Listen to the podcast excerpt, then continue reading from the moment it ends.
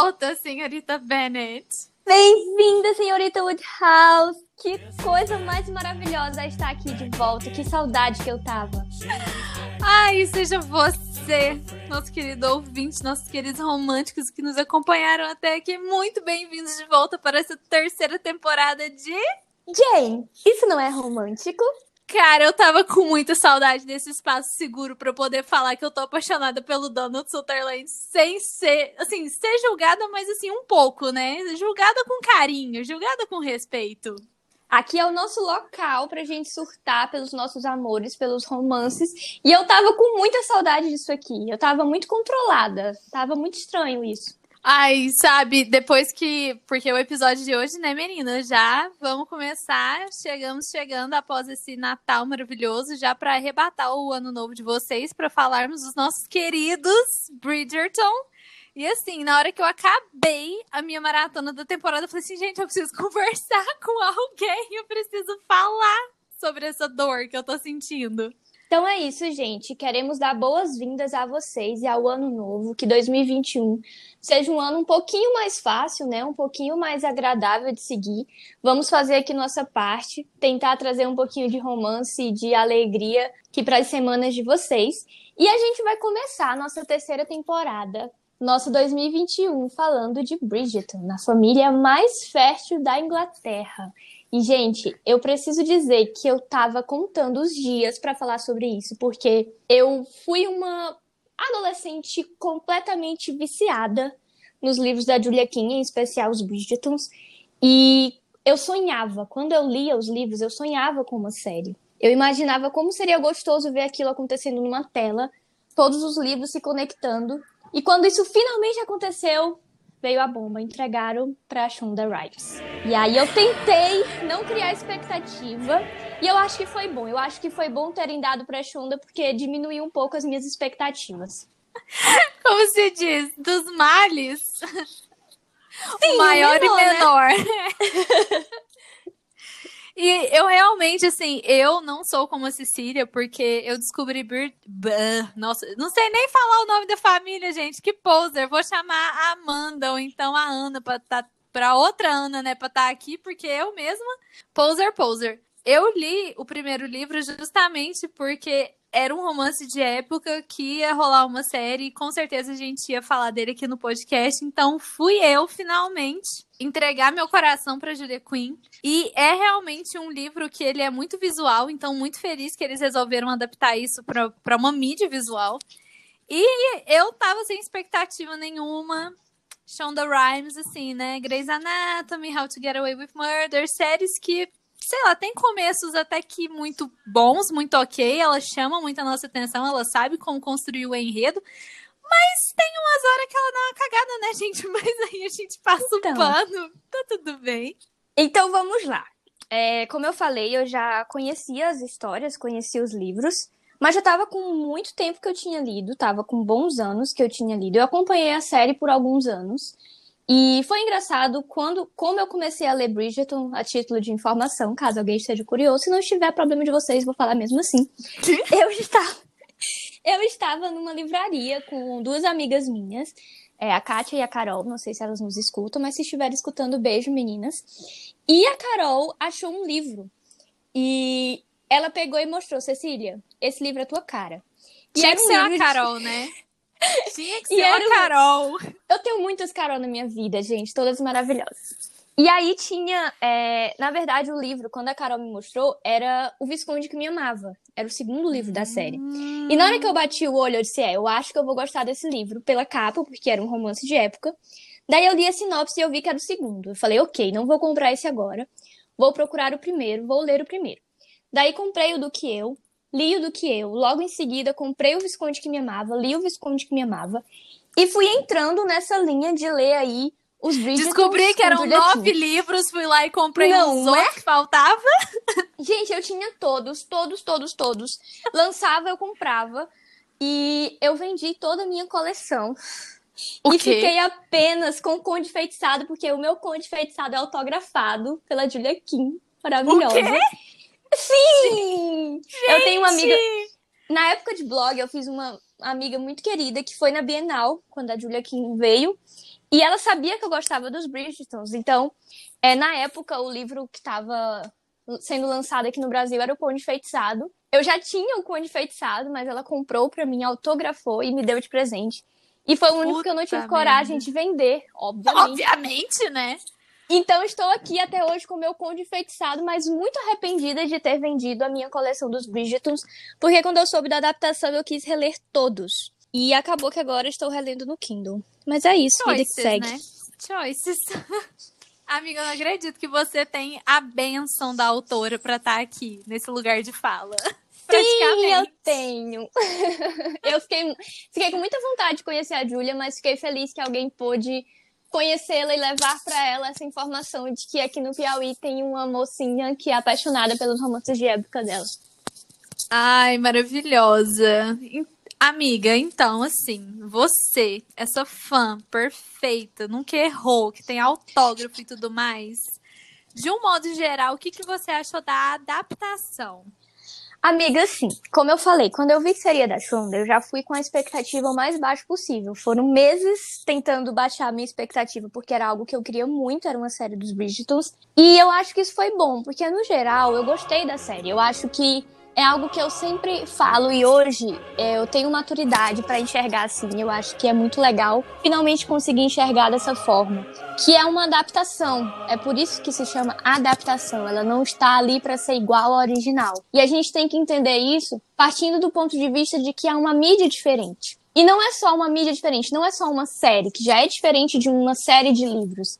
É uma série que está sendo feita na Netflix, que é o serviço de streaming com mais acesso, com mais fácil acesso hoje, que eu acho que quem assina algum serviço de streaming tem a Netflix. Então, é uma, um streaming que está mais aberto ao público. Então, eu acho que isso também deve ser levado em consideração.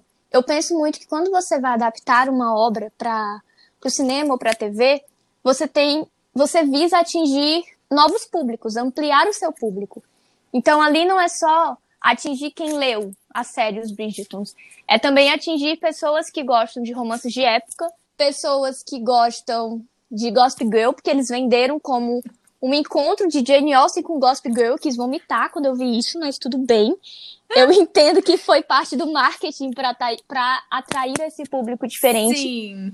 Então eu acho que é importante a gente ir com essa visão. Indo com essa visão, no geral eu gostei. Tem algumas críticas, algumas observações, mas no geral eu achei que foi uma boa adaptação. Eu também, eu gostei bastante. É, eu acho agora, pensando aqui, ouvindo você falar, talvez eu, eu deveria ter ido com essa visão de, ai, nunca li o livro, tô conhecendo a história agora, e você vir aqui com esse ponto de vista de alguém que já leu o livro para ver como que seria, mas, enfim, choices, vida que segue. É, eu acho que, assim, a adaptação para a série, ela ganhou muito porque eu acho que ela explorou alguns pontos da própria sociedade londrina que a Júlia não explorou por questões de, de narrativa mesmo. E existem coisas que ficam melhor no visual do que ela ficar páginas e páginas descrevendo, sabe? Aquela, aquele montanhal de coisa que envolve a season é, londrina, né? Que é essa temporada de caça aos maridos. É, e como uma pessoa muito fã de Jane Austen e que também assistiu Gossip Girl, eu posso dizer que eu acredito ter sido mais uma coisa do marketing mesmo, igual a Cecília falou, para ganhar público, ganhar o interesse do público, mas que o resultado, graças a Deus, eu não senti que ficou Gossip Girl. Porque Sim. Gossip Girl é uma série que eu acho ela muito superficial em vários quesitos. Com certeza. Mas Bridgerton não foi. Tanto é que já vou jogar a bomba aqui. Ao invés de fazer como Gossip Girl, que deixou para revelar quem era a senhorita Lady Whistledown lá pro final da série, eu fiquei surpresa quando no final da primeira temporada já apareceu a carinha de Penelope Featherington ali. Sabe? Eu, eu achei assim, choque. Eles já Porque... vão jogar assim, Porque, assim na primeira season? Eu fiquei, eu passei alguns dias absorvendo isso. Eu fiquei, eu gostei disso, eu não gostei disso. Eu fiquei muito na dúvida. Eu fiquei impactada quando eu vi, eu fiquei, o quê? Eles já vão desvendar o negócio? E eu fiquei muito na dúvida ali no momento, no calor uhum. da coisa, se eu tinha gostado ou não. E eu cheguei à conclusão de que eu não sei se eu gostei ou não. mas, eu, mas eu entendo o porquê talvez eles fizeram isso. O que eu posso dizer, o que eu sei dizer, o que eu consigo dizer, é que é muito gostoso assistir a série sabendo quem é. E eu acho que, que isso, quem não leu o livro não, não sentiu, sabe? Porque é muito gostoso você assistir e ouvir a voz da Julie Andrews nossa, perfeita. Que não é uma personagem que está por fora, não é uma personagem que vai aparecer com o Julie Andrews, sabe? É, é muito gostoso Sim. você assistir sabendo quem é. É muito bacana isso. E eu acho Porque... que isso é um ganho para quem lê os livros. Porque eu acho que é a partir do momento que a gente sabe quem é a Penélope, porque antes mesmo de ter a revelação da primeira temporada, sempre que a Heloise e a Penélope iam conversar sobre a Lady Whistledown, é, especialmente naquela última conversa que eles tiveram, que a Heloise falou que a Lady Whistledown ela tinha o poder também de recobrar reputações, reconstruir reputações e que ela podia escrever, ia ficar tudo bem. Você vê na cara da atriz que fez a Penélope uma olhadinha assim de lado. Então, assim, já tinha outros indícios na própria atuação da, da garotinha, que agora eu não vou saber o nome dela, mas maravilhosa, perfeita Penélope, nossa Penélope, é que ela já estava entregando uns looks, uns olhares de que, hum, essa menina tá meio suspeita. Mas eu não e imaginei aí, que quando... eles fossem fazer isso, tipo, no... Sim, sim, mas para quem não leu, eu acho que esses olhares são importantes porque cria aquele mistério de que, hum, por... será? E aí, no final, eles revelaram isso. E, de fato, é, essa questão de colocar a Julie Andrews pra narrar, mas já revelar quem é a Penélope, que é a Penélope, que é a Lady Whistledown e tudo mais, é, eu acho que ajuda até nessa concepção de que a Lady Whistledown, ela é um alter ego da Penélope. Ela não necessariamente é a Penélope. Sim. Entendeu? E eu acho isso, isso muito Isso é importante para a história da Penélope. Mais lá pra frente, eu espero que a gente chegue na temporada de Pauline, mais lá pra frente, a gente vê o quanto que isso é importante para história da personagem, sabe? Então, assim, eu entendo, eu imagino, né? Não entendo, eu imagino que eles tenham revelado logo por um medo, talvez, de não ser renovado, ou uhum. por as uhum. pessoas perderem a graça de querer saber quem era. Eu sei assim, eu sei que parte de mim, como alguém que passou anos lendo essa série de livros, que demorou algum tempo para descobrir quem era, ser revelado assim de cara foi meio que por que, que eles estão fazendo isso? Ai, que chato. Mas eu entendo, novamente, vendo por uma perspectiva de que é uma mídia diferente, eu entendo os motivos que talvez levaram eles a revelar isso agora. Mas como alguém eu tem um apegozinho que... à história aí dos livros, não sei se eu gostei disso.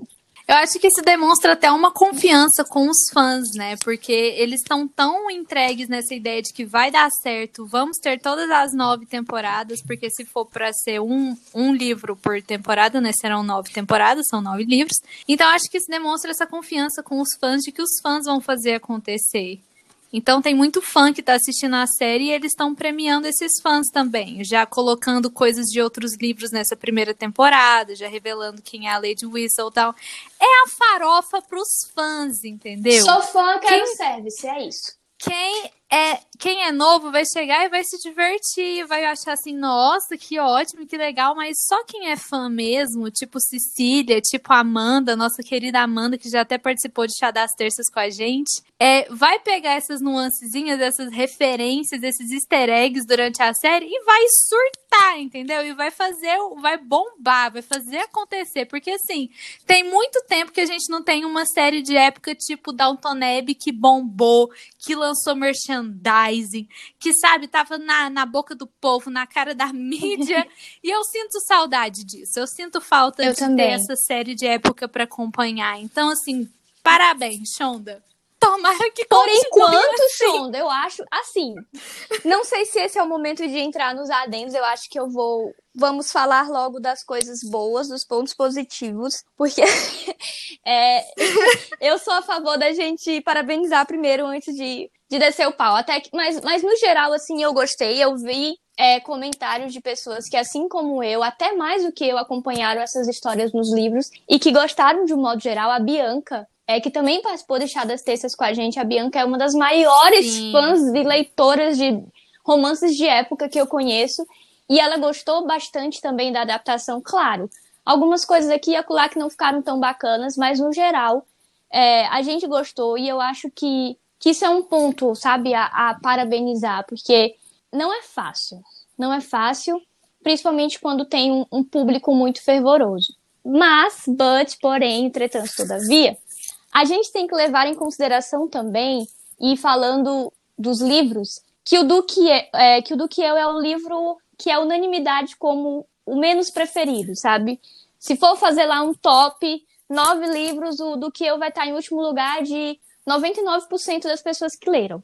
Então ele é um livro que ele não é muito, não tá muito no gosto das pessoas, sabe? Ele é um livro meio fraco, com personagens meio, sabe, meio fraquinhos. Então. A gente já vai entrar nisso, mas... Então, assim, eu acho que foi mais fácil fazer a adaptação desse livro, porque a série melhorou muita coisa do livro, porque realmente é um livro meio morno, meio. É, meio médio comparado com Ai, os posso outros. falar? Posso Fala. falar? Posso falar? Daphne e Simon da série pisam, Pisam. na Nossa. Daphne do Simon do livro. Nem se compara. Nossa. Nem se compara. Nossa! Tem umas merda que eles cometem igual eles do livro, mas assim, em questão de química, porque uma coisa é você ver a química, Cara. outra coisa é você tá lendo e alguém te falar que eles têm química. Gente, E esses dois, esses dois atores, inventaram a química. Meu Deus. O que é aquilo? Eu acho que, assim, durante o processo de escolha, é, quando eles colocaram os dois pra ler juntos, você não imagina isso? Porque eu e Cecília, nós somos atrizes, né, meninas? Então a gente sabe da importância de beijo. se ter química. Um beijo pra todo mundo Com que seu nos de assistiu, tá? Um beijo Sim. muito grande. Obrigada. A gente sabe que não era romance, pelo contrário. Então, obrigado para quem se propôs a assistir para nos dar esse apoio. A gente fica muito agradecido. Nossos projetinhos paralelos aí. Gente, eu fui reconhecida pela minha voz. Ícone! Eu tô tão feliz! Vic, beijo!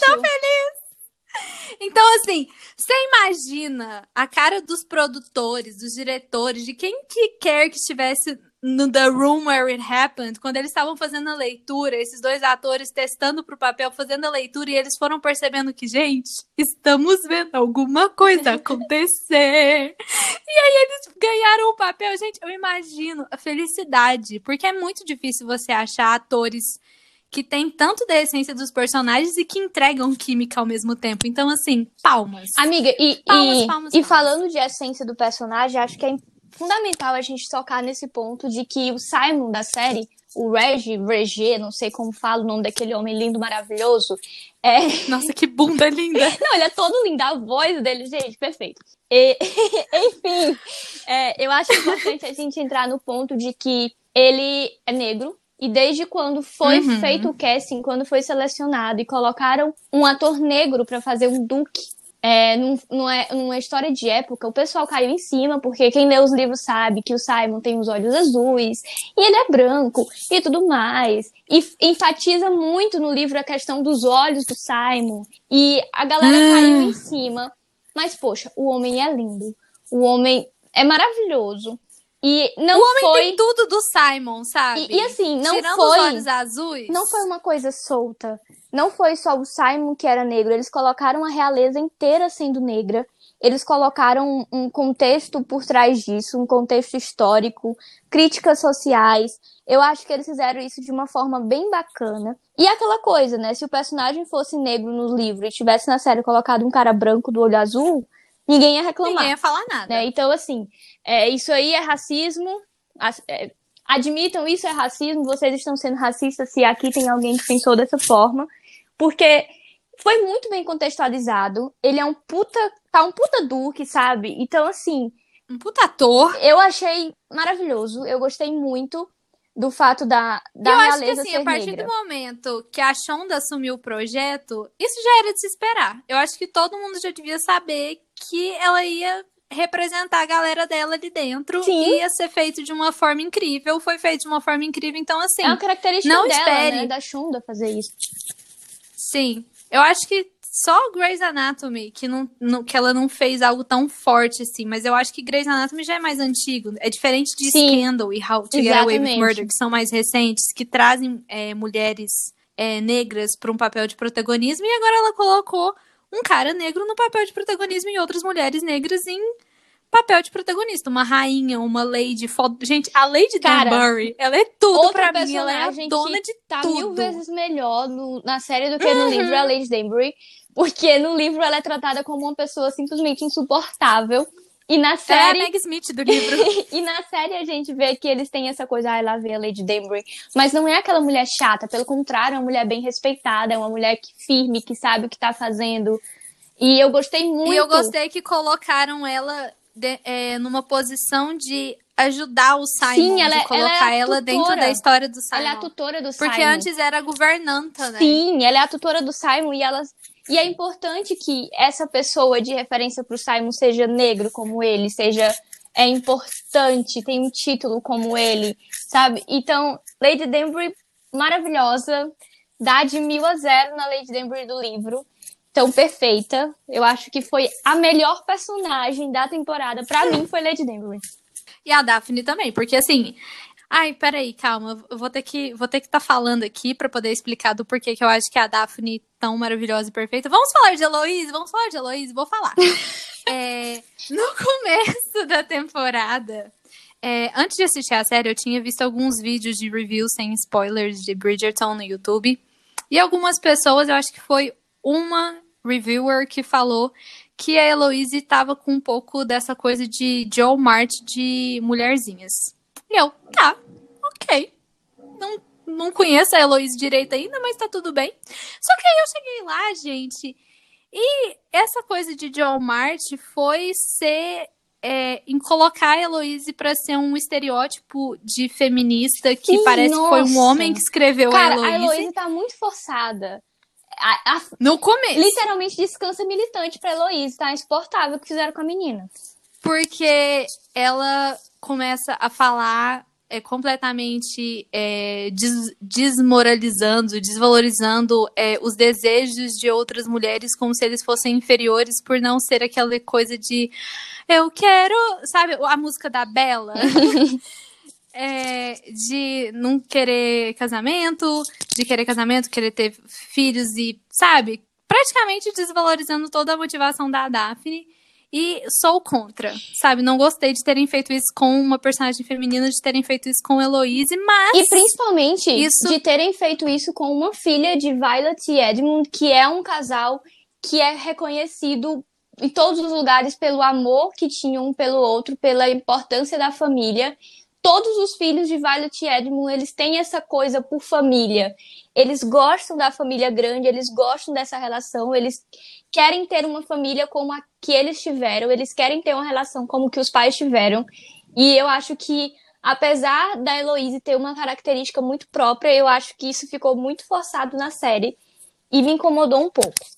Sim, mas aí Igual eu tô falando, eu acho que foi muito mais no primeiro e no segundo episódio, porque a partir daí eles começam a dar um segmento para aquela questão dela investigar a Lady Whistledown e tem toda a questão do, do... gente, a Heloise e o Benedict, tudo para mim, é, dela, sabe, respeitar um pouco essa relação do irmão dela com a modista e tomar um tapa na cara da Penélope quando ela chega lá na casa dela falando, falando e, sabe, não prestando atenção que a Penélope tá passando por problemas também. Eu também tenho problemas, não é só você que tem problemas. Pra no final, eu acho que construir uma personagem que é humana, não é um estereótipo, já não é mais um estereótipo. Então, assim, gostei, mas no começo não, não uhum. estava gostando, estava com medo, estava com medo, mas graças a graças a Deus não precisei. E aí você tem essa Daphne, que eu, que eu falei da Heloísa uhum. pra falar porque que eu amei tanto a Daphne, porque ela foi essa pessoa que pôde ter esse sonho de querer ter uma família grande, de querer ter uma história de amor e ser respeitada dentro da trama por isso. Até que ela chama a atenção da Heloísa diversas vezes a respeito disso, falando: "Ah, então você tá sendo, tipo assim, você tá, você tá falando isso, você tá me magoando, você tá sendo contra mim, você tá você tá me ofendendo, sabe? Praticamente. Então, assim, eu acho que é bom a gente é, ter um, um, roteiro, uma construção de, de, série que tem respeito por essas, por essa mulher que tinha um sonho que, uhum. assim, pode não ser a nossa, a nossa mentalidade agora em 2020, 2021, mas que pra época era a forma de segurança, dela ter segurança dentro da sociedade e tava tudo bem, porque é o que ela queria. Ser feminista é respeitar a escolha da mulher, não é? Então, Sim. vamos respeitar a escolha de Daphne, essa pessoa maravilhosa, pessoa fofa. Tá, mas importante a gente dizer que não estamos passando pano pra Daphne. Nossa, não, de jeito nenhum, é porque a gente ainda vai chegar lá, né? a gente tá aqui defendendo a Daphne, mas no sentido de que a Daphne da série, ela é bem mais bem escrita. Desculpa, Julia Kim, mas assim, a Julia tá por trás de tudo, né? É, mas no sentido é. de que a Daphne da série, ela tem mais destaque, ela brilha mais, ela não é como a Daphne do livro, que ela é uma menina que estão querendo casar, ela é a filha mais velha, e ela quer ter uma família, e a mãe está preocupada em casá-la e eles entram e eles entram num relacionamento ali meio que fake dating e acabam se apaixonando. É muito mais do que isso, sabe? Eu acho que a Daphne da série, ela tem mais espaço, ela tem mais voz e isso é muito bacana. Eu acho a Daphne do livro extremamente chata. É aquela menina chata, sabe? E na série não, ela se ela tem presença, ela tem um senso de humor é, afiado que a Daphne tem um pouco isso, mas sempre relacionam isso nos livros com a relação dela com os irmãos. Ah, porque ela cresceu próxima de três irmãos mais velhos. Mas na série não é tanto isso. Claro, tem a, a participação dos irmãos, mas também é dela, da, do jeito dela, do que ela desenvolveu ao longo de todos esses anos. Eu gosto muito da Daphne da série nesse sentido. Mas ela é um ser humano e ela comete alguns erros, né? E assim, a gente entra agora nessa discussão? Ah, já estão falando da menina, vamos entrar na discussão da menina. Porque assim, é, para quem não leu o livro, é, e para quem não percebeu isso na série, mas é uma cena bem desagradável, bem deselegante, uhum. vamos dizer assim. E é um estupro, de certa forma, é um estupro, que a Daphne faz com o Simon. E que na série isso ficou um pouco mais romantizado do que no livro. No sentido de que aconteceu. Não sei nem se ficou mais romantizado, na verdade. Eu acho que a, a cena em si, a ideia em si, ela já era romantizada no livro. Mas, não sei. Eu sei que. Romantizada no sentido de que não acontece de uma forma é, explícita, mas que você, você precisa de um, uma atenção maior para perceber o que está acontecendo ali sabe? Então, se alguém não percebeu que ela se trata de um estupro, é compreensível, porque tá um pouco disfarçado. Fez sentido? Entendeu o que eu quis dizer? Sim, e eu acho que no livro, com as falas, né? Porque a gente tem vários diálogos Sim. depois disso, com as falas a gente tem a reiteração de que o Simon foi contra aquilo ali, que foi contra o que o Simon tinha combinado com a Daphne, que foi contra o que o Simon queria. E na série, assim, foi mais assim transição de cenas, olhares Isso. e tudo mais. Eu não eu não me lembro não ficou tão de na claro. série ter tido uma discussão Isso. tão forte igual teve Exato. no livro. Não ficou, não ficou tão claro o que estava acontecendo ali, mas no livro o Simon se sente mais culpado do que na série. Na série, os dois sabem o que está acontecendo ali. Você vê no olhar da Phoebe, né, que é a atriz que faz a Daphne, você vê que ela sabe o que está fazendo, ela está consciente daquilo. E ela meio que quer provar para ele que ela vai conseguir o que ela quer. Mesmo que uhum. ali no momento ela não perceba que é contra a vontade dele. E aí entra a questão do estupro, né? Mas ali, ela, na série, ela tá muito certa do que ela tá fazendo. Ela sabe o que ela tá fazendo.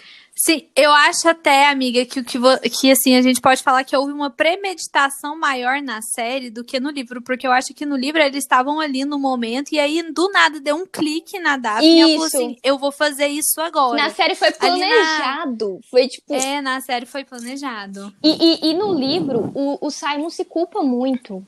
Ele, ele sai de perto, ele se afasta, ele fica distante por dois meses, se eu não me engano, e ele fica remoendo aquilo e o fato, o que faz ele voltar, né, é ele se perceber pequeno diante daquilo. É ele meio que regredir porque ele volta a gaguejar, ele volta a ser aquele uhum. menino que ele era na infância e que ele tinha vergonha. Então não é o fato dele perceber que era um problema no relacionamento, que era algo que a esposa dele tinha feito que tinha realmente é, ofendido ele, sabe? Uma falta de, de respeito com ele. Não foi isso. E na série tá um pouco mais claro. O Simon tá mais consciente. Ele não perdoa ela facilmente. Tipo, eu gosto dela, eu amo essa mulher, mas olha o que ela fez. Não é assim que funciona. Por que, que ela não conversou? Sabe? Então tá, não tô aqui defendendo o Simon porque eu acho que eu daria de presente de casamento para eles um, uma sessão de terapia. Eu acho que o Simon precisa uhum. tratar as questões dele, isso influenciou no relacionamento dele. Ok, mas o ponto não é esse. O ponto é que a Daphne fez algo contra a vontade dele, algo sério, e na série o Simon tem uma consciência maior disso. No livro, eu digo que é romantizado porque a vítima se sente culpada. E tá tudo bem, no final eles estão juntos e têm filhos e é uma coisa linda, uma história de amor linda, e não é bem assim. Acho que a gente precisa ter um olhar mais crítico nesse sentido. Julia Quinn, eu acredito, ela deve ter repensado essa cena Sim. depois que já estava publicada. Ela, ela, ela falou, depois que publicou, ela, ela, ela falou que se arrependeu de ter escrito aquilo. Né? Eu, eu estava até comentando isso com a Ana mais cedo. Quando eu li o livro pela primeira vez, eu não percebi do que se tratava, sabe? Eu não vi uma maldade. Eu pensei, poxa, ela queria tanto ter um filho e ele mentiu para ela. Mas é como tá na série. Os fins justificam esses meios tão terríveis, sabe? Quando eu li a primeira vez, eu não tinha noção disso. Eu não tinha uma mentalidade que me permitia ter esse olhar crítico. E, e eu acho importante a gente trabalhar isso. Então a gente vem aqui, através do podcast, falar sobre isso, né? É, olhar por esse lado. E na série a gente tem um homem negro, né? Sendo alvo de um estupro com é, a própria é, mulher. Não é porque não é porque os papéis foram invertidos que foi uma mulher sendo Sim. abusiva para com o homem que deixa de Exato. ser algo abusivo. A partir do momento que você fala, quero isso, não quero isso, e a outra pessoa não respeita, a gente já tem um problema. Exatamente. Aí. Já, temos um problema. Então, assim, não estamos aqui passando pano na Daphne. Ah, a Daphne é maravilhosa. Não, a Daphne da série é muito vezes mais interessante que a Daphne do livro, mas ela, ela fez algo que não foi legal algo que merece ser repreendido. E acho até que o Simon perdoou ela cedo demais. E eu quero aqui levantar a questão, amiga, você que releu o livro pra estar tá aqui falando, eu já li já tem um tempinho, e eu já tô até começando a dar branco na cabeça do que eu assisti na série. Devia ter revisto esse episódio pra estar tá aqui. É, você que leu os livros e tá nos escutando, me lembre depois, se tipo assim, se a, se a Daphne chega, sei lá, pedir desculpas pro Simon, falar qualquer coisa, tipo assim, ah, perdão pelo Posso que eu estar fiz. enganada, mas não no livro. Eu acho que ela não faz Porque eu acho não. que o Simon, quando ela joga na cara dele que ele mentiu e tudo mais, ele a todo momento, ele, sabe, pede desculpas. Ele que pede desculpas, ele que se. Ele se sente culpado, a vítima tá se culpando, sabe? Ele o tempo todo pede uhum. desculpas, ele, ele sai de perto dela não pelo, pelo que ela fez, mas porque ele acha que ele fez alguma coisa, sabe? Então, eu não, eu não lembro. Eu reli o livro ontem, antes de ontem, bem rápido, reli bem rápido pulei algumas coisas, confesso, mas eu não lembro dela pedir, é, dela pedir desculpas, não. Acho que só ele faz isso. Então aí, Julia Quinn, é, dá uma olhadinha aí no que você fez. Então cabe a você Shonda, nas próximas temporadas, fazer a Daphne relembrar este ocorrido, chegar no Simon e falar assim: Olha, lembra quando eu fiz isso? Eu queria te pedir perdão. Ele falou assim: Ah, mas já foi há tanto tempo. Ela falou assim: Eu sei, mas assim, perdão. Sabe? Uma cena assim, acho que seria bacana. Não gostei da, do primeiro filho dele ser um menino. Entendo que é um menino por conta de todo o histórico problemático, dead issues do, do Simon, mas no livro só tem o filho terceiro, acho. Acho que o terceiro filho deles. É, é não, é o, é primeiro quarto, são as meninas. É primeiro são as meninas. O David é o primeiro menino, é letra D. Não gostei disso aí, detalhes, ah. mas não gostei, porque não seguiu o cânone nesse sentido também, já que tá seguindo em todas as outras questões. Mas aí foi uma escolha narrativa. A gente até perdoa. Um pouquinho. Só um pouquinho, viu, Shonda? Não começa a tomar liberdade demais, não, senão vou dar aí na sua cara. E falando de menino Simon, é, que você falou da gagueira dele, eu senti que a série não Sim. deu tanto palco pra gagueira do meu rapaz. Nem gaguejava. Lá discutindo, ele não tá gaguejando. Depois de adulto, ele não gaguejou nenhuma vez. Eu fiquei esperando. Esse homem não vai gaguejar, gente. Eu, eu também achei que abordaram momentos, um pouco ali quando ele tava conversando com a Lady Danbury nas primeiras cenas dele, eu senti o ator fazendo alguma coisa de, tipo assim, dar uma engolida, fazer um, um trejeitinho com o rosto. Eu vi, eu vi umas coisas sutis demonstrando que ele tem um passado de gago. E eu achei bacanão. Kudos, kudos pro ator. Mas ao longo da série em si, Parece que esqueceram, gente, quando né? eles discutem, depois do que a Daphne fez, especialmente, que no livro ele mal conseguia falar, o coitado tava, tava perdidíssimo com as palavras. Na, na série não mostrou, sabe, esse, essa resposta física ao que tinha acontecido, porque esses episódios de retorno da gagueira dele são respostas físicas ao que tá acontecendo ali no contexto, né? Acho que faltou. Sim, faltou. e eu acho. E é, é uma essência do, do Simon, sabe? É um, um ponto muito Uhum. importante na caracterização desse personagem. E a Julia Quinn, ela, ela aborda sempre essas questões emocionais, psicológicas dos seus personagens para criar os conflitos. E isso a gente vai já entrar no Anthony. Mas eu senti falta disso no Simon. eu senti falta disso no Simon. Eu, enquanto psicóloga, que sei o quanto que a gagueira tá ligada com o emocional, com o psicológico, e o quanto que a ausência do, do pai do Simon é, teve é, fator nisso, foi um fator nessa questão. E não foi, ah, ele tem problema com o pai dele porque ele gaguejava e é isso aí, sabe? Eu não acho que poderiam ter abordado mais. Mas aí a. Lady Danbury, ela é quase Deus, ela consertou a gagueira dele 100%, entendeu? Fonodiólogos choram, por quê? Sabe? E, e foi isso. Mas tu, não, não tá tudo bem, não, porque faltou mesmo. Foi um erro. Eu ia falar tudo bem porque bundinha é linda, mas enfim. Mas eu queria dizer, agora falando de romance, saindo das questões técnicas, eu queria dizer que a cena do Simon dizendo pra rainha a relação dele com a Daphne, pra mim aquilo ali foi tudo. Obrigada, Shonda, por este momento. Eu achei que foi uma adição fenomenal. Sim! Sabe? Porque ele falar que ele tava casando com a melhor amiga dele, eu que sou friends to lovers, Stan. Eu também gente, amo Eu muito. chorei. E é algo que a Violet sempre fala, né? Com, como essa amizade é Uhum. importante, o quanto ela era amiga do marido dela. E eles ficaram amigos, foi uma relação que evoluiu pra uma amizade, pra uma.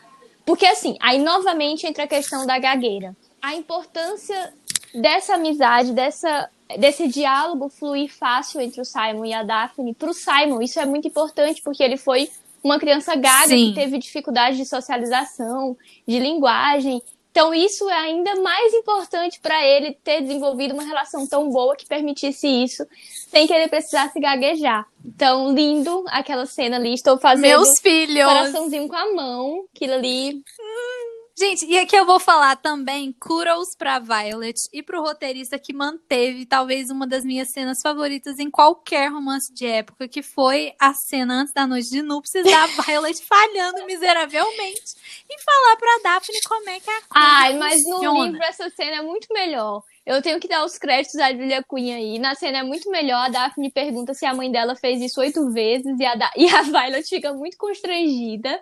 E ela fica sem entender. Ela fica constrangida, eu fiz até mais, filha. Essa Que cena é isso? muito boa. E é muito boa no livro também. Porque eu acho que, assim, é, quando a gente vê romances de época, ou mesmo é, da Jane, não tem é, esse momento pra gente discutir como que era essa questão do conhecimento sobre a vida conjugal, sexual das mocinhas, porque não se fala disso. E aí chega a Louise Jane- jogando na roda, vamos. Nossa, jogando a merda no ventilador pra família inteira na sala. E a resposta Gente, do Colin é maravilhosa. Não, eu acho do Bennett. E aí, Heloísa, você já foi numa fazenda? E eu só pensando nos cavalos. Gente, gente, é maravilhoso. A, gente ter esse, essa demonstração, essa ilustração, na verdade, de, de como que acontecia, de como que era, né? Porque a gente acha que, ah, já sabia, né? Sabia de tudo, mas não, gente. Ingênuas, burrinhas, sabe? E eu acho maravilhoso, maravilhoso, porque no livro eu acho que não tem esse payout quando a, quando a Daphne chega pra Violet e fala: Você me, não me preparou pra nada, você me deixou entrar num mundo ignorante dos caralho tudo. E é, é dura aquela cena Sim. de assistir, porque a gente sabe que a Violet, mãe solteira ali, fez o melhor que ela pôde. Ela fez o que, sei lá, o que a mãe dela fez por ela tá tudo ok, mas aí a Daphne vai lá e joga na cara dela. Fiquei com dó da Violet, porque a Violet no livro ela é minha personagem favorita ali dos Bridgerton. e, sabe, achei que foi um, uma escolha interessante, eu gostei. Mas, poxa, Daphne, não precisava gritar com sua mãe daquele jeito. Tá, vamos lá. Ai, ai. Falando de. Anthony, Vamos entrar no Anthony, porque assim. vamos. é, Pulei a cena tudo. as o maior alvo de crítica dessa temporada, dessa adaptação, é Anthony Bridgerton. Porque, ai, o Anthony tá Uhum. muito babaca. O Anthony tá muito chato, gente. O Anthony é babaca. O Anthony é chato. É. Então, assim, aceitem. Isso é uma coisa pessoal minha, Cecília, que me incomoda. É todo mundo cair em cima, dizer que o Anthony é maravilhoso, sendo que não. Ele demora ainda, ele é muito cabeça dura e ele demora ainda pra crescer e evoluir. Ele só faz isso com a chegada da Kate. E vou aqui defender meu filho Benedict, que todo mundo cai em cima como se fosse o maior embuste dos Bridgetons e o Anthony é maior do que ele. Pronto, falei. Nossa, quem fala mal do Benedict? Todo O mundo- Benedict não, é agora to- perfeito. Agora todo mundo ama o Benedict por causa da série, mas na minha época, Porque agora é popular na minha o época, Benedict. Amar o Benedict era crime. Meu Deus, o tanto que eu fui apedrejada. Eu vou reler o livro, mas eu ainda vou encontrar motivos para defender este homem. Enfim, não vamos falar de Benedict agora. Vamos falar de Anthony, porque eu só queria dizer que ele é babaca, ele é machista, ele é insuportável. Ele é tóxico, autoritário, cara. ele é tóxico. No- e ele só melhora com a chegada No da Kate. livro, ele já era todo errado com essa história de querer mandar na Daphne, a Daphne fazendo um acordo com o Duke e eles contando pro Anthony, senti falta deles contarem na série, mas que bom que não contaram, né? Porque o Anthony da série jamais teria consentido com isso. Mas assim, pegaram uma característica que já era dele, dobraram a potência de mil, e aí virou o macho tóxico que a gente viu ali, né? Aí tentaram con- consertar um pouco, falando, ah, ele tá apaixonado pela Siena. Eu pulei todas as cenas foi dos dois. um problemão, porque quem conhece o Anthony, quem sabe um pouquinho do background do Anthony, sabe que ele tem essa, essa resistência a se apaixonar justamente porque ele leva a família muito a sério. Ele leva. De repente ele ia fugir com a Siena e Sim, largar gente. a família. Cara, gente, tem um coerência. Eu não vejo tanto problema no Anthony se apaixonar pela Siena. Eu não acho que é um problema. Aí o pessoal cai, ai, porque ele só ama a Kate. Ok, gente, mas ali a Kate não existia. Ele não sabia que era Kate, ele não sabia o que era amor, ele estava apaixonado por uma mulher e ok, isso super pode acontecer. Agora, estar tão apaixonado a ponto de cogitar, fugir com ela, largar a família, sendo que a maior preocupação de Anthony Bridgerton sendo tóxico ou não, é a família. Ele leva muito a sério o papel de ser este homem da família, de estar ali pra- porque o pai não está, de cuidar da Daphne. Tudo que ele faz no, no livro em relação a Daphne é por essa Uhum. honra, essa obrigação. E na série ele só é babaca escroto mesmo, sabe? Então eu acho que foi um defeito muito grande por potencializar os defeitos do Anthony. Ele já tem vários. Não precisava potencializar, Shonda. E aqui eu vou jogar outro kudos pra série, porque no livro eu não sinto tanto a Violet se impondo quando o Anthony tá mandando. Na série, não. A gente vê que, tipo assim, tá, você quer ser o homem da família? Primeiro que você mal saiu das fraldas. Eu troquei suas fraldas, ontem ainda. E eu ainda sou a dona desta casa, a dona da porra toda. Então você vai me ouvir, seu filhinho da mamãe que eu criei. Entendeu? É verdade. Então eu gostei disso. Eu gostei disso também. Mas assim, o que me incomodou Mas de fato, o, o fato do Anthony se, se apaixonar pela Siena, ter esse, esse amor que eu tô colocando entre aspas aqui, porque, né, você tava mais obcecado do que apaixonado, não sei. Não invalida o fato de que ele se apaixonou pela Kate Sim, depois, gente. gente. Vamos parar de achar que a pessoa só pode se apaixonar uma Exato. vez na vida Sabe, dela. isso pra mim não foi o problema. Eu entendo, aí novamente, pensando na, numa outra mídia, num outro formato, é, no que provavelmente eles vão fazer com o desenvolvimento do Anthony, eu, eu imagino que eles fizeram isso pra resistência do Anthony quando se apaixonar pela Kate, ser essa decepção amorosa. Ai, meu coração já foi ferido uma vez, eu não vou me entregar pra essa mulher. Uhum. Que seria muito Uhum. interessante se a gente estivesse falando de um personagem original, de um personagem novo. Mas não é. É um personagem que já existe. E aí, aquela questão que a gente falou no episódio da fanfic, se você não escutou, escute o nosso episódio da temporada passada, quando a gente fala sobre a essência desse personagem. Quando você pega um personagem que já existe, é importante você manter o mínimo de essência dele. o plot do Anthony é a resistência a se apaixonar por questões de obrigação, por questão de família, por tudo isso que ele deve ao pai, pela relação dele com o pai, não por uma decepção amorosa. E tem uma diferença muito grande aí. Eu acho que isso vai ser um problema, porque, como eu falei, ninguém liga muito pro do que eu. Mas o pessoal ama. É o Visconde que me amava. O Visconde que me amava. Porque ama a relação do Anthony com a Kate. Então eu acho que vai ser um problema eles adaptarem essa próxima temporada do jeito que eles estão fazendo com o Anthony agora. Boa sorte, Shonda. É, eu acho que os fãs vão cair muito mais em cima nessa segunda temporada. As pedras vão voar. Mas as pedras também já voaram nessa primeira temporada, não só com o Anthony, uh, mas com o menino Colin. Pelo mesmo bem. motivo, porque Pauline é um motivo. casal muito querido e não aceitam mudanças. Inclusive, não aceitaram aí o plot da Marina e eu vou ser cancelada agora porque eu achei ótimo. Eu achei. Gostei ótimo. também. Absolutamente tudo que envolveu a Marina eu achei bom. Inclusive o fato dela botar as unhas para fora e se mostrar uma cobra. Eu adorei o que fizeram com ela e eu gostei da dinâmica criada com o Colin. Tem defeitos no Colin? Você gostou Tem. da rivalidade feminina? Ai, amiga. Mas assim. Você falou das unhas pra fora? Não, mas assim, eu não vi como uma rivalidade feminina. Eu vi como uma, uma moça jovem, grávida, num, numa época em que isso era completamente criticado, completamente proibido, tentando Sim. sobreviver, tentando fazer o melhor para ela e para o filho dela. Eu não vi ali como uma rivalidade, da mesma forma que a Penélope foi lutar pelo amor dela. Eu não vi como uma rivalidade, eu não vi não, eu vi como questão de sobrevivência ali, cada uma com seus mas não vi uma tentando derrubar a outra, não. Tanto que a Marina chega, olha, você tá apaixonada por ele, mas ele não gosta de você. Mentiu? Não mentiu? Foi duro, eu achei ruim, fiquei do lado da Penélope. Mas não mas mentiu. Errada. Exato. Né? Mas não mentiu. Mas assim, só falar aqui, porque conversando com a Amanda, a Amanda jogou uma pra mim que eu acho que depois eu pensei, eu falei assim, é, até verdade, porque ela não amava o Colin. Uhum. E aí chegou o, o Philip e ela falou assim: ah, não vou casar com ele porque eu não amo ele, como que eu posso casar com um cara que eu não amo? Hipócrita! Tá, ok. Enfim, é hipocrisia. Hipocrisia, sim. Mas lembrem que o tempo todo ela falava: o Colin é um cara bom. Eu sei que o Colin é um cara é. bom.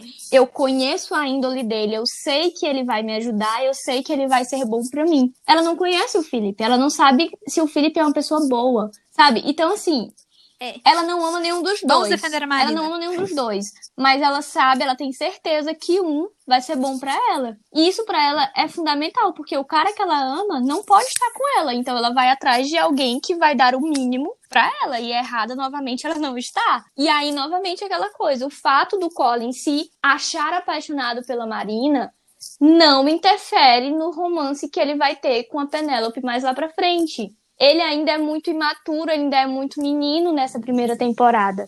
Se você for ler o livro de Colin e Penélope, no prólogo tem falando que a Penélope se apaixonou pelo Colin no ano de 1813, se eu não me engano. E ela sentiu um monte Meu de Deus, coisa. sou eu. E ela sentiu o coração acelerado, ela sentiu um monte de coisa. E aí fala que o Colin também sentiu. Mas não porque ele estava apaixonado. E aí fala: Colin não se apaixonou por Penélope em 1813 nem 1814, nem 1818, nem 1819, porque levaram anos para o Colin perceber que ele gostava romanticamente da Penélope. Então, gente, obviamente, é. obviamente ele vai se envolver com outras mulheres antes disso. Mas aí o troféu de menino emocionado da temporada, que já foi saindo pedindo em casamento, você ah, acha que ainda tá dentro da essência do personagem? Porque a essência do Colin... Você falou pra mim que tá, mas Eu aí... acho porque a essência do Colin é ser esse menino muito romântico. Ele é casamenteiro porque ele acredita no amor, ele é muito, muito romântico. E ele achava na cabecinha imatura dele, de menino, porque ele ainda era um menino, que ele estava apaixonado pela Marina e que a Marina era o amor da vida dele. E ele não sabia disso ainda, ele não sabia, ele não sabe ainda o que é o amor. Eu não acho que isso fugiu do Colin. Eu acho que ele é aquele rapaz romântico. O Colin é muito emocionado, gente. O Colin é tão emocionado que você vai ver lá no livro dele. Ele olha pra Penélope uma vez se percebe apaixonado, pronto, ele faz a mesma coisa, ele já quer casar, ele fica, essa mulher vai ficar comigo, ela é o amor da minha vida, ele é emocionado daquele jeito. Só que ele não estava sendo emocionado com a Penélope, porque ainda não é a hora. Ah, assim, eu não tenho nada contra, eu não tenho nada contra o arco do Colin nessa temporada. Eu gostei muito. Eu só senti falta da intimidade dele com a Daphne. Exato. Porque isso ficou muito claro nos livros para mim e foi uma coisa que não não senti, ficou meio que jogado na série na hora que ela vai o Colin pedir pra tá ele. apagado nessa temporada. É. E não era uma temporada para ele estar apagado, porque ele é o irmão mais próximo da Daphne. E em todo, todo livro, em todo irmão, a gente vê que eles têm uma duplinha, que é Colin e Daphne, Benedict e Eloise, Anthony e, At e, e Yatin, não sei falar o nome. E a Sim, Acho isso mesmo. Lindo, mas é difícil falar. E o, e, o Greg, e o Greg com ela também. E a Francesca e a Francesca, né? Gente, a Francesca, meu, sabe? Esquecida no churrasco, gente, coitada. Ridículo isso que fizeram, gente. A Francesca faltar o casamento da própria irmã. Tudo bem, foi em cima da hora, faz. mas a menina não tava tão longe assim, gente. Pelo amor de Deus, sacanagem.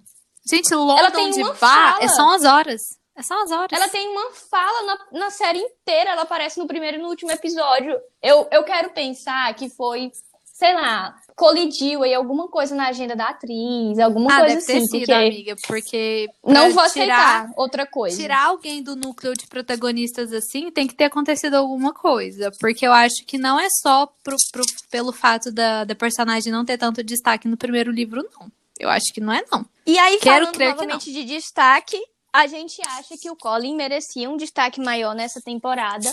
Sentimos falta da relação dele com a Daphne. Esperamos que ainda apareça isso, porque é muito bonito eles dois. Eles Sim. são muito próximos. São muito fofinhos. Eles são confidentes, né? Pra uhum. não dizer que não teve, teve na cena que a Daphne foi a única que se prontificou aí com o Colin atrás da Marina para esclarecer a situação. É... Mas acabou ficando mais um plot de sororidade feminina do que de irmandade. De a título de sororidade feminina e a título de que sou a duquesa de Hastings agora, eu vou com ele. E faço porque... o que eu quero porque vai dar um peso maior para essa ida do meu irmão até Isso. essa pessoa que deu o, o golpe nele. Falando em golpe, é, eu gostei muito da cena final da, da Portia Featherington com a Marina, que a Marina pergunta como que você aguentou ficar casada 25 anos sem amar a pessoa. Uhum. E aí a Portia fala que ah, você encontra outras coisas para amar, detalhes, seus filhos. Eu adoro quando tem esses tipos de diálogo, porque não só de amor vivem os romances de época, a gente tem esses casais que casam porque ó, se eu não casar, eu vou pra Rua da Amargura. então, assim, eu, eu gosto, eu gostei. Achei que deu até uma humanizada na, na Portia, porque ela tava muito, muito madraça da Cinderela nessa temporada, sabe? Deu até uma motivação pra esse desespero dela de, de casar as filhas e tudo mais. E eu quero ver a filha dela, que se apaixonou pelo carinha lá do, do queijo. O Atim. Sim, o Atim. Por favor, hashtag Ai, é Prudence Filipa, que... Filipa e Atim. Hashtag Filipa e Atim. No, no, livro, ela fica com o Berbrook, né? Ela não fica com, com o Atim. Que Ai, bom, gente, então, mas, que deram... Mas o Berbrook, né? Que desperdício. Sim, o dar destaque pra uma... Ó oh, o avião, peraí. Que desperdício dar destaque pra uma pessoa que só tinha que Sim. ter aparecido num capítulo para servir só pros protagonistas se encontrar e que virou esse cara nojento que eu já não tava aguentando mais. Eu queria cuspir na cara dele, entendeu? Puta que me pariu, asqueroso do caralho, véi! Foi uma mudança muito bacana, igual quando a gente falou de, de Orgulho e Paixão, que a Lídia fica com o, o Randolfo, né? Eu acho que foi uma, uma mudança muito bem-vinda e gostei. Uhum. Gente, outra coisa que eu gostei na adaptação, que a gente teve muita. A gente teve, claro, as cenas do, do, do, cortejo em questão de romance, né? As flores e tudo mais, mas a gente também teve umas cenas de cortejo que foram muito reais, por exemplo. Aquele senhorzinho lá chegando pra Marina e pedindo para ela mostrar os dentes para ele, como se ela fosse um cavalo. Achei muito coerente. Gostei. Gostei. E por falar em cavalo, nossa, eu fiquei muito indignada, mas era muito assim, né?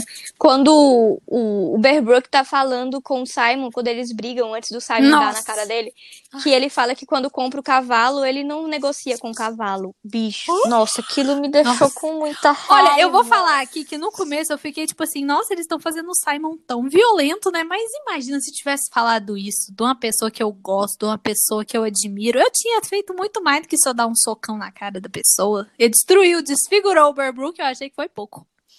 Mas assim, você não sentiu também um pouquinho de que eles fizeram um Simon tanto quanto mais violento do que ele é, assim, no livro, esses rompantes de emoção dele que ele bate, assim, nas pessoas. Eu entendi essa questão, é, não, não da violência, mas ele ir pro boxe como uma válvula de escape para toda a relação dele com o pai, para toda a problemática dele. Eu entendi que a série quis fazer isso como se fosse mesmo uma válvula de escape para ele meio que descontar os sentimentos dele em relação ao pai ali de uma forma que é ok, que é aceitável pela sociedade. É, eu não Mas é problemático. Como... Amiga, eu não, eu não vi o Simon eu não vi o Simon violento. Porque assim, se a gente for dizer que toda pessoa que pratica luta é violento. Não, não pelo fato de praticar luta, mas que, tipo assim, ele tá ali discutindo com a pessoa e tudo bem, o comentário dele mereceu totalmente aquele soco. Mas, Mas ele só já... foi violento com o Bearbrook, não? Ixi, agora deu branco. É, Mas, é, enfim. O Anthony é muito mais violento que o Simon. Ah, claro, é, psicologicamente. É, originalmente falando, o, é. a frase a frase slogan do Anthony é eu vou matá-lo. Então, assim. Já diz tudo, tudo que precisamos saber. Kate, mal posso esperar para você chegar. Mal te conheço, já te considero pacas, amiga, porque você, você aturar esse homem. Ai, amiga, você tem meu respeito. Eterno, Kate. Mas a, a Kate manda e desmanda no Anthony. Ai, gosta ele, sim. Ele, vai, ele, é cadelinha da, ele é cadelinha da Kate, o Anthony. Ai, eu vou ser cadelinha da Kate também, vai ser super divertido. Todos nós. e aí, é, já tá ficando muito grande esse episódio. Mas para finalizar, eu quero falar rapidinho de Benedict, que Ai, pode, tá amiga. maravilhoso. Tá maravilhoso na série. Eu acho que deram uma melhorada nele. E eu gostei muito que já começaram a abordar o plot do Benedict nessa temporada, que é a arte e o fato da sociedade. Ele se preocupa muito com a forma como a sociedade o enxerga e ele ter que dar essa satisfação. E esse é o plot dele com a Sophie. Então eu fiquei muito curiosa, ó a furadeira. Eu fiquei muito curiosa para saber como vão fazer, porque o fato de chamarem o Benedict de embuste, de babaca, por toda uma questão do romance dele com a Sophie, por conta dessa questão do social, de como as pessoas o enxergam. Ele faz uma coisa bem paia, bem reprovável mesmo. É, e eu fiquei curiosa, porque eu acho, estou com esperança de que vão melhorar isso na série, porque já começaram a abordar é, esse assunto de agora. Então, o, o Benedict, o plot dele principal, né, pessoal, é que ele esconde a arte dele. Então, ali na primeira temporada já tá bem escancarado. Todo mundo sabe que o Benedict pinta, que ele admira a arte, que ele entende de arte, né? E que, que ele, tá ele tem essa okay preocupação com os queer, com os gays. Sim, então é, eu tô curiosa. Tô curiosa para saber o que vão fazer com o Benedict. E eu gostei de já terem começado a abordar essas questões dele de agora. E a relação dele com a Elo, que é muito linda. Uhum. Ai. Eu os amo. Eles são lindos. São perfeitos. Eu vou terminar aqui só fazendo um comentário que, assim, nada a ver, mas super a ver. Citando Downton Abbey de novo, porque o Mr. Granville, que fez parte do arco do Benedict nessa temporada, fez o, o Charles, um dos pretendentes da Mary Dalton Abbey.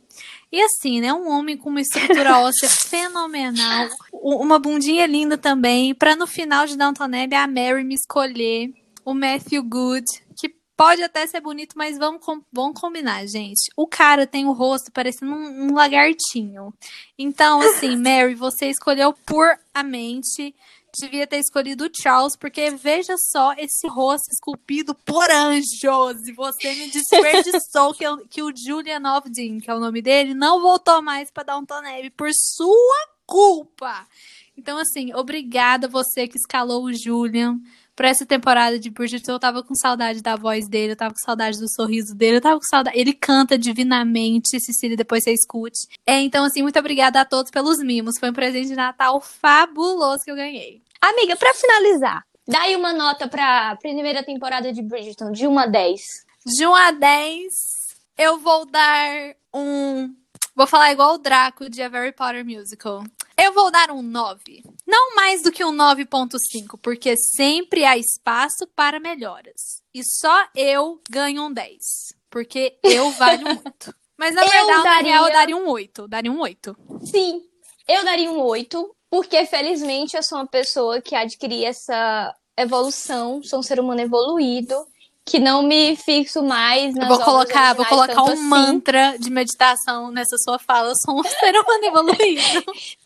Então, assim, é, eu dou um oito. Eu acho que ficou legal. Eu acho que serviu para atrair público, serviu para despertar curiosidade nas pessoas para irem atrás dos livros. E acho que vai vir muita coisa boa por aí. Tenho esperanças de que vão melhorar o Anthony, vão desenvolver o Colin que está precisando e vão trazer um, um Benedict muito mais legal. Então, oito. Amém. Então, oito. Também dou um oito. E, gente, we're Que back. estar de volta, né? We're back.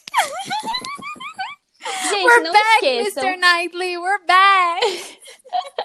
Shut up, E não Emma. esqueçam que nós, nós estamos aqui esperando por vocês, esperando pelos comentários de vocês, concordando, discordando, lembrando algo que a gente esqueceu de falar aqui. Estamos de volta para uma temporada inteirinha, com episódios bem bacanas e com uma novidade. O Chá das Terças vai virar um episódio especial no nosso podcast. Então, nós vamos ter episódios é, todos os domingos comigo e com a Ana, Senhoritas Bennett e Woodhouse. E a cada 15 dias, em vez do episódio sair no domingo, ele sai à terça, nas terças-feiras, com uma participação de você que nos ouve. Então vai lá no nosso Instagram, se inscreve no Chá das Terças e vamos adorar receber vocês aqui para um episódio inteirinho, muito especial. Um beijo e até o próximo episódio. Tchau! Tchau.